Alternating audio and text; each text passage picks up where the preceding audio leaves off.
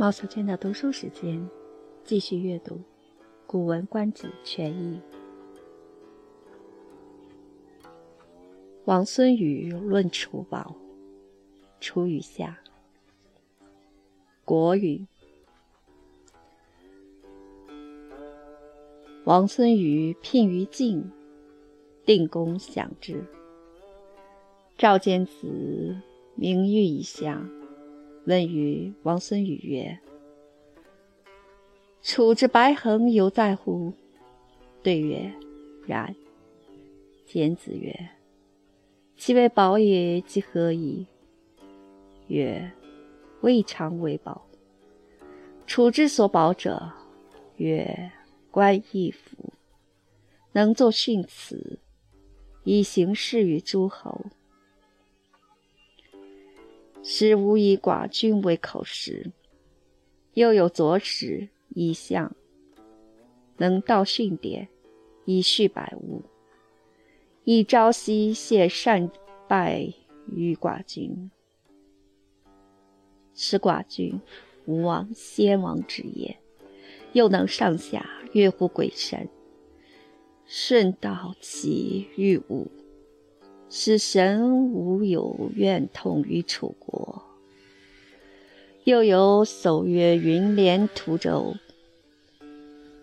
金木竹剑之所生也；龟猪角翅皮革羽毛所以被服，以戒不虞者也。所以。攻必薄，以兵享于诸侯者也。若诸侯只好避举，而导之以训辞，有不虞之备，而皇神相之，寡君岂可以免罪于诸侯，而国民保也？此楚国之宝也。若复白衡，先王之玩也，何宝之言？与文国之宝六而已。明王圣人，能治一百物，以辅相国家，则保之。欲足以必应家谷，是无水旱之灾，则保之。鬼足以现脏皮，则保之。诸足以御火灾，则保之；金足以御兵乱，则保之；山林守则足以备财用，则保之。若夫花销之美，楚虽蛮夷，不能保也。译文：王孙禹到晋国去聘文。晋定公设宴招待他，赵简子身上的佩玉发出响声，站在一旁担任赞礼官。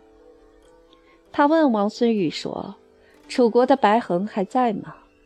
回答说：“在。”简子说：“他当做宝贝，值几个钱呢？”说：“我们不曾把他当做宝贝。楚国所宝贵的叫冠义府。”他这个人善于辞令，到诸侯各国去办事，使人家没法拿我们国君做画饼。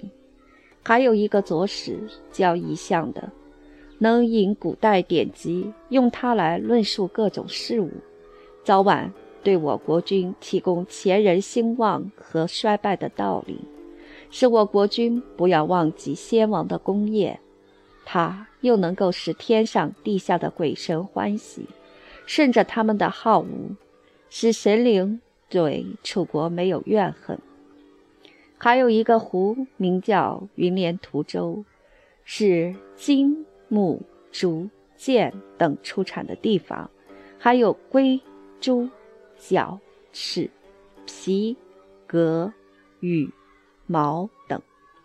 这些可以用来供应军用，预防发生意外的事情，工作礼物，拿它招待和馈赠给诸侯。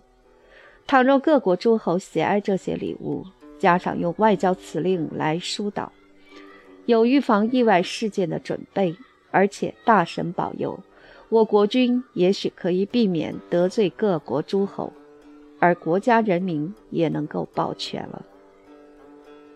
这才是我们楚国的宝贝呢。至于那白衡，只是我国先王的一种玩耍的东西，有什么宝贵的呢？不，王孙宇听人说，国家的宝贝只有六种罢了。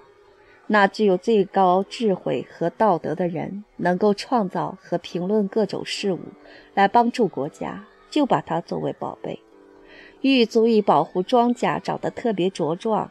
使国家没有水旱的灾害，就把它作为宝贝；